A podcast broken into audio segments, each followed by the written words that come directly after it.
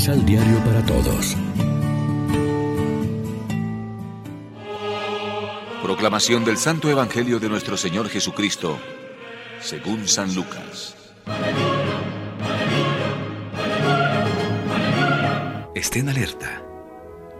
No sea que endurezcan sus corazones en los vicios, borracheras y preocupaciones de la vida y de repente los sorprenda este día. Pues caerá sobre todos los habitantes de toda la tierra como la trampa que se cierra. Por eso estén vigilando y orando en todo tiempo para que se les conceda escapar de todo lo que debe suceder y puedan estar de pie delante del Hijo del Hombre. Lección Divina Amigos, ¿qué tal? En este sábado 26 de noviembre celebramos al Beato Santiago Alberione, fundador de la Sociedad de San Pablo y de la familia Paulina, y como siempre nos alimentamos con el pan de la palabra que nos ofrece la liturgia.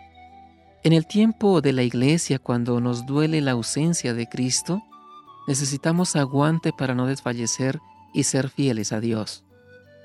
Nos circundan la no creencia y la indiferencia religiosa, la ambigüedad y la confusión de valores, la justicia y el clamor de los pobres, el desencanto de muchos y el agnosticismo o el ateísmo declarado de no pocos, el desprecio a la fe cristiana e incluso el malquerer y la persecución más o menos abierta o solapada. Todo ello constituye una dura prueba a nuestra fidelidad, una noche oscura, un toque de alerta a nuestra fe adormecida quizá, pero también una ocasión de madurar nuestra esperanza. Sabemos de quién nos hemos fiado.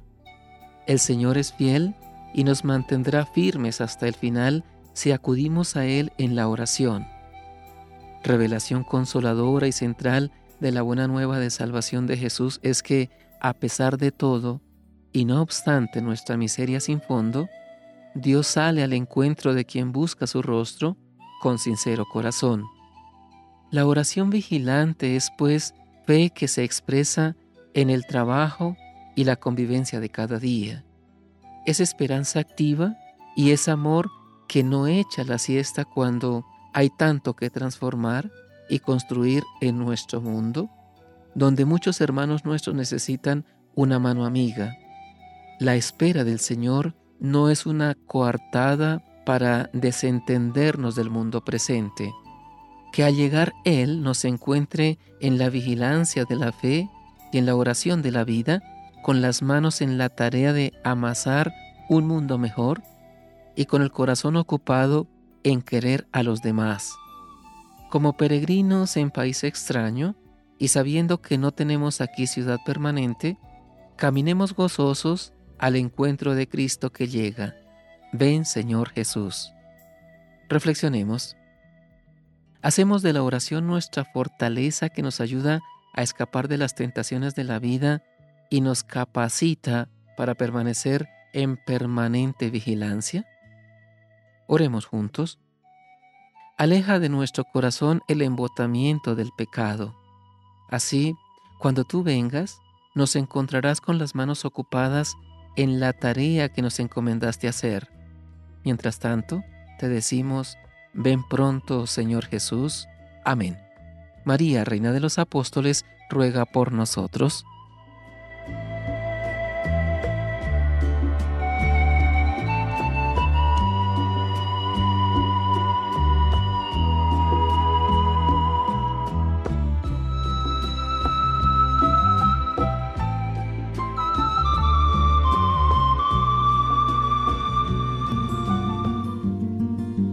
Complementa los ocho pasos de la Alexio Divina adquiriendo el emisal Pan de la Palabra en Librería San Pablo o distribuidores.